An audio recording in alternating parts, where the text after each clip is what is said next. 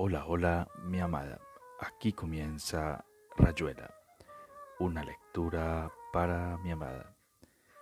Recordándote que este podcast es realizado con todo el amor del mundo para ti. Hoy continuaremos con la lectura de uno de los relatos de este gran escritor llamado Julio Cortázar. Espero sea de tu agrado. Te amo, te amo, te amo con todo mi ser y todo mi corazón. Continuamos con la lectura del examen de Julio Cortázar. Seguro, porque te pasa a vos, pero para mí y el cronista es todo un suceso. No cualquiera anda con amigos en capilla con tipos que van a dar el examen final. Hay que amplificar el suceso para que históricamente se haga grande. Pensa en los titulares. Catástrofe en Egipto. 20 mujeres quemadas, 20. La gente lo lee y dice que realmente es una catástrofe horrible. A todo esto han muerto 10.000 mujeres en otras diversas partes y todo el mundo tan pancho. Pregúntale al cronista, él sabe de esas cosas. Pero Juan le mostraba un pedacito de la coliflor al cronista, descubriendo con dedos una parte del papel. Clara le quitó el paquete y lo puso encima del Urlitzer, pero el barman hizo furiosas señales y Clara recobró el paquete y se lo puso en la falda. Las cosas que hago por este idiota, y él no me llevaría ni, ni una aspirina en el bolsillo si se lo pidiera. Acarició el paquete, la gran cara llena de ojos debajo del papel. Andrés y el cronista hablaban y hablaban, contentos de haberse encontrado. Hoy salí a las ocho, dijo el cronista. Che, ¿por qué no vamos a comer? Salí a las ocho y me vine a, oír London Again. Es increíble cómo me gusta. Pero es una inmensa porquería, dijo Andrés. Está bien, no digo que no Vos sabés que todos tenemos algún rincón cafre por ahí. Mi cafre sabe inglés, eso es todo. Entonces puse London Again y estaba pensando en ponerlo otra vez cuando entraron ustedes. Che, vámonos a comer algo. Estela quería una parrillada. Todos queremos una parrillada y hablar mucho. De Abel, dijo incongruentemente Estela. Sos perfecta, dijo Juan nada contento, te daremos doble ración de mollejas. Me parece muy bien que el cronista venga con nosotros. Rompe el número par, que es siempre estúpido, y aporta sus cualidades personales.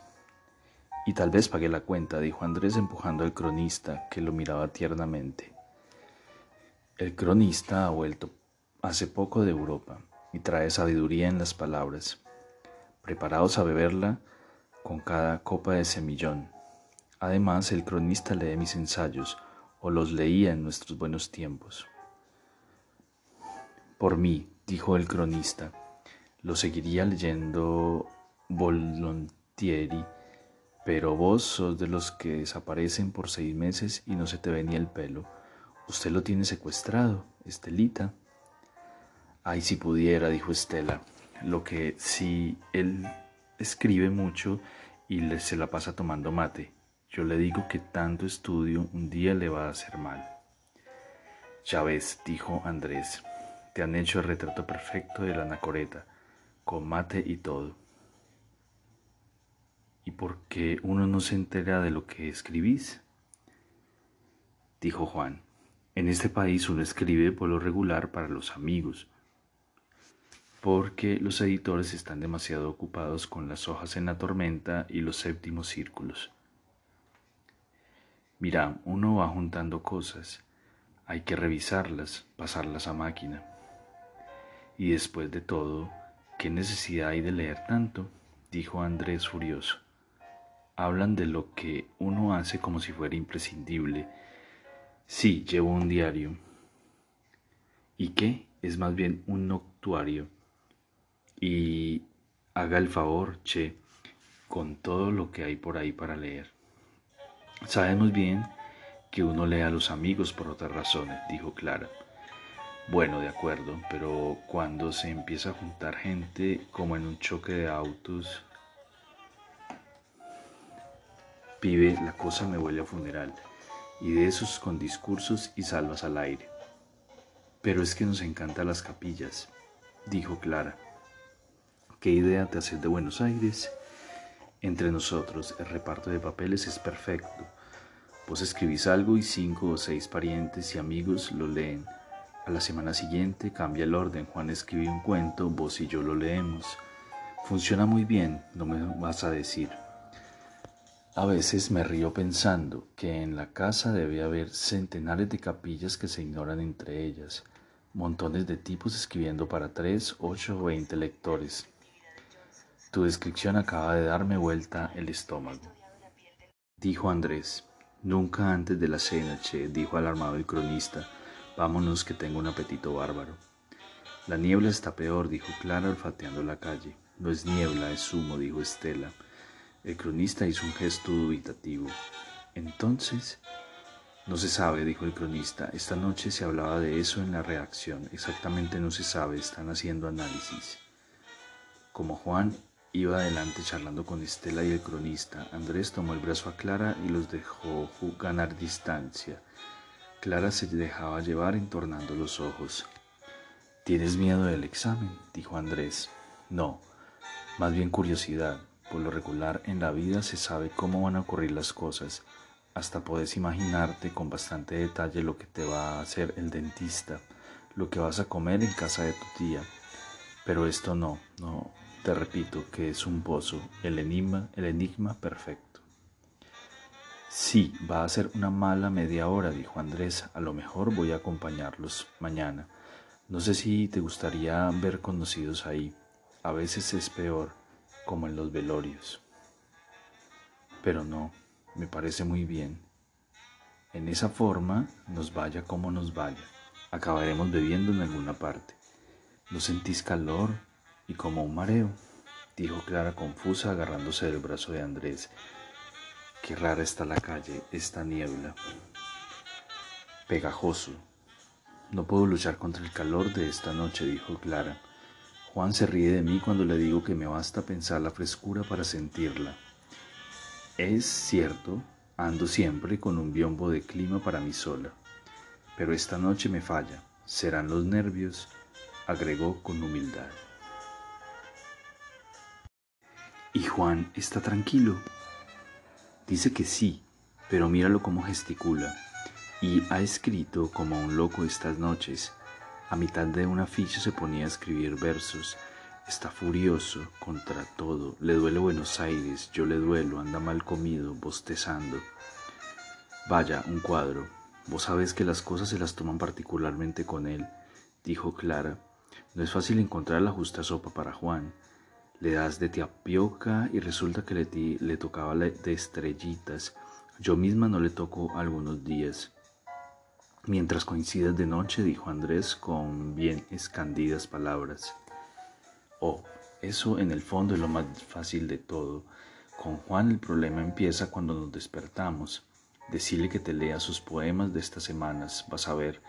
Yo insisto en que vayamos a la calle, lo saco a pasear, me lo llevo por ahí, Creo que le hace falta.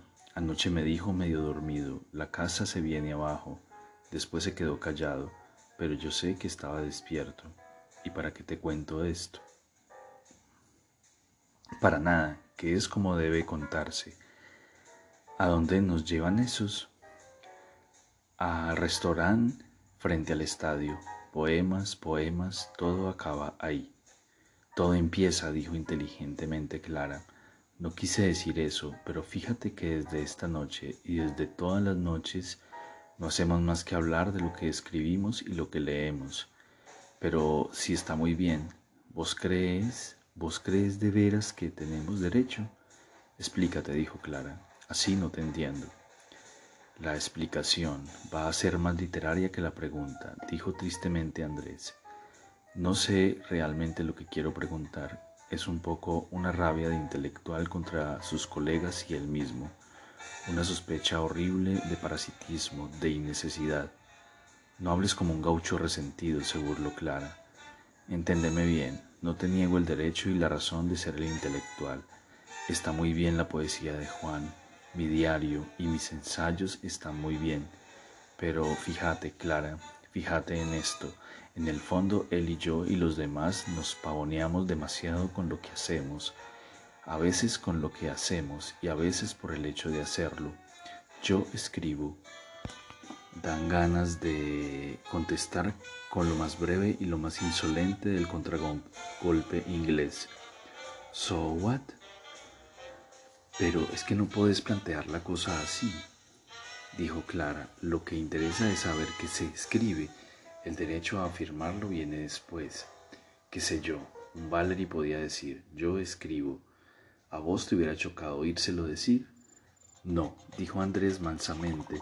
Supongo que es eso, pero todo este hablar, este pasarnos papeles, estas mesas de café donde libros y libros y libros y estrenos y galerías. Mira, aquí hay un escamoteo, una traición. No te falta más que agregar, traición a la realidad, a la vida, a la acción. Y con eso y un botoncito en la solapa estás a punto de largar el, eh, en cualquier carrera. Claro, las palabras, pero yo buscaba decirte otra cosa. Es la calidad de nuestro intelectualismo lo que me preocupa. Le huelo algo húmedo, como este aire del bajo. Pero escribís tu diario, dijo Clara defendiendo a Juan. Y el diario huele a niebla. Mira, lo que estamos haciendo es tragar este aire sucio y fijarlo en el papel. Mi diario es un cazamoscas, una miel asquerosa llena de animalitos muriéndose. Ya es algo que lo sepas, dijo Clara, que de chica había querido ser enfermera. Andrés se encogió de hombros, le apretó el brazo, se sintió vagamente contento. Esa noche tenía el consuelo fácil. No estoy de acuerdo, dijo el cronista. Sí, Estela, yo comería antipasto y le sugiero lo mismo. Aquí sirven un antipasto entomológico, un conjunto fascinante de objetos. The Yellow Nighties, 90 dijo Andrés, para mi jamón, de manera que no estás de acuerdo. No, creo que aquí somos pocos, que servimos para poco y que la inteligencia elige sus zonas y entre ellas no está la Argentina. Mera de formación profesional, dijo Juan, ¿cómo sos lo que mi suegro llama un hombre de letras? Te olvidas de los hombres de números.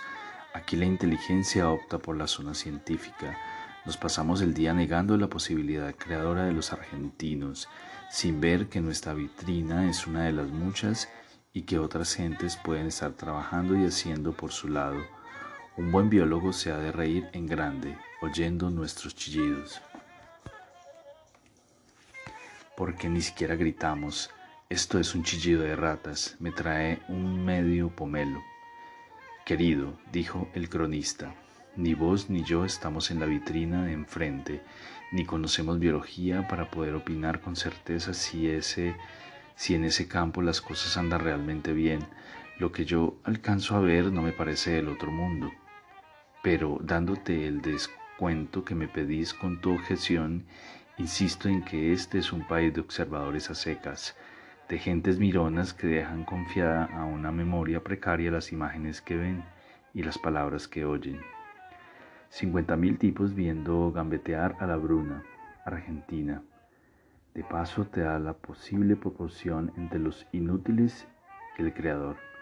Vos me dirás que aquí hay grandes poetas, y es cierto, yo he dicho que la poesía no es un mérito humano, sino una fatalidad que se padece. Aquí hay un buen montón de hombres atacados de poesía, mientras que te invito a que me frecuentes los creadores activos, es decir, los inteligentes. Te haces un triste lío, dijo Juan. ¿Por qué de golpe ese entusiasmo por la inteligencia?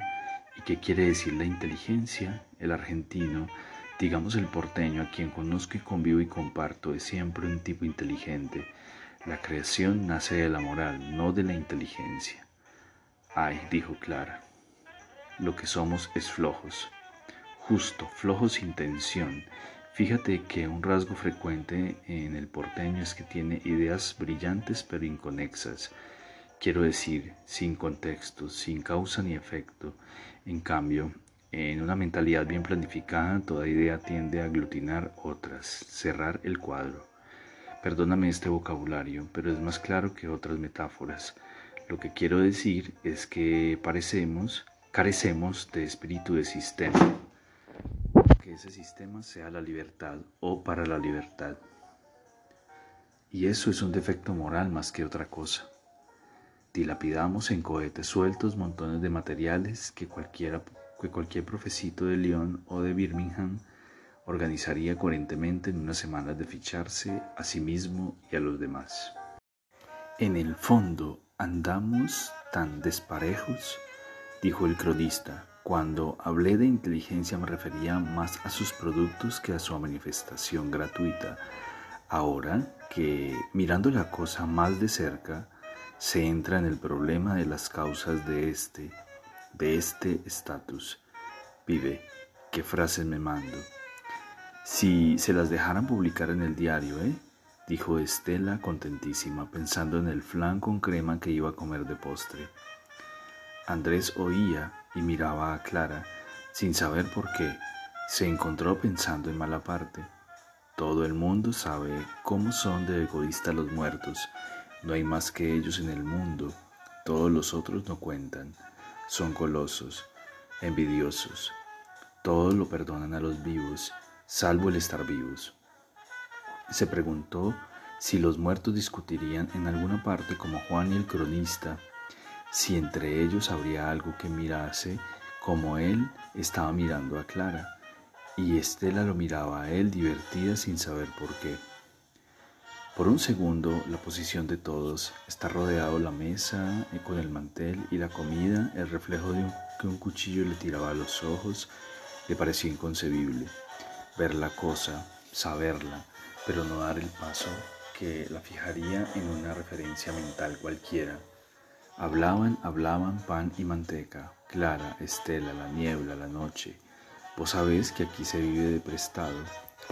Los grupos que entraban, un raro crujido desde la puerta, el olor ácido de un juego de pomelo, de un jugo de pomelo, todo lo perdonan a los vivos, salvo el estar vivos.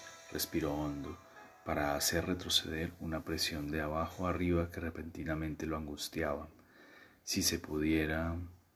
Pero no acabó la idea, que no tenía palabras, y podía ser detenida así en la mitad, disuelta en la nada, en esa cosa negra sin negrura de adentro, esa sensación de interior sin espacio, y siguió mirando a Clara, buscando aliviarse en el rostro inmóvil de Clara que atendía el diálogo.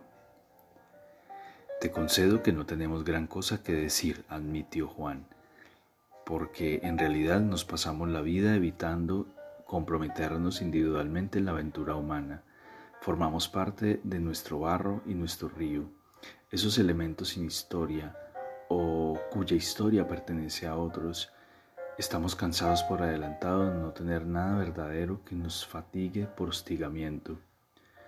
Somos tan libres en el fondo, vivimos tan poco atados por un pasado o un futuro, que la inefabilidad parece ser nuestra manera más auténtica Acordate de aquel libro que circulaba en el año 30 con las obras completas de Hipólito Yrigoyen.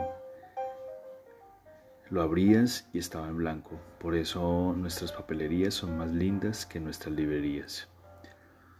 El tipo monta la máquina y es feliz, dijo el cronista, agraviado. Mira, si es cierto que no tenemos gran cosa que decir, por lo menos debíamos callarnos o lo que sería más digno de gentes como nosotros, víctimas de Ardolafat, el demonio del verbo, el poderoso. Hacer la obra de pura creación es nil absoluto. Un poco como Buenos Aires, aún se levanta entre las dos llanuras de agua y pasto. Estás equivocada. No hay pura creación sin una moral de creación no hay moral de creación sin dignidad. Dignidad personal. Se puede ser indigno en la vida personal, pero aún el traspaso de esa indignidad a una obra, la crónica de esa indignidad requiere una moral a salvo de compromisos y transacciones y sociedad argentina de escritores y rotograbado del domingo. Hasta para ser un hijo de puta hace falta estar bien plantado.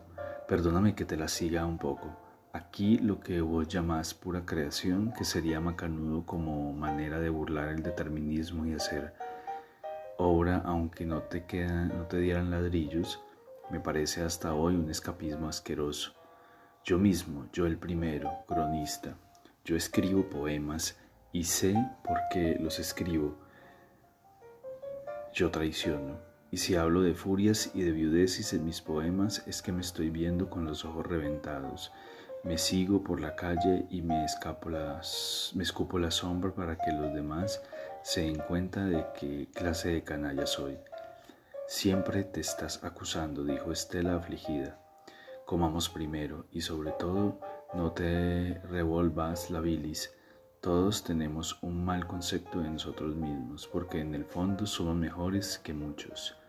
Sorprendente, dijo el cronista, mirándola con elogio. Y aquí termina Rayuela, una lectura para mi amada. Espero te hayan gustado estos relatos. Te amo, te amo con todo mi ser y todo mi corazón.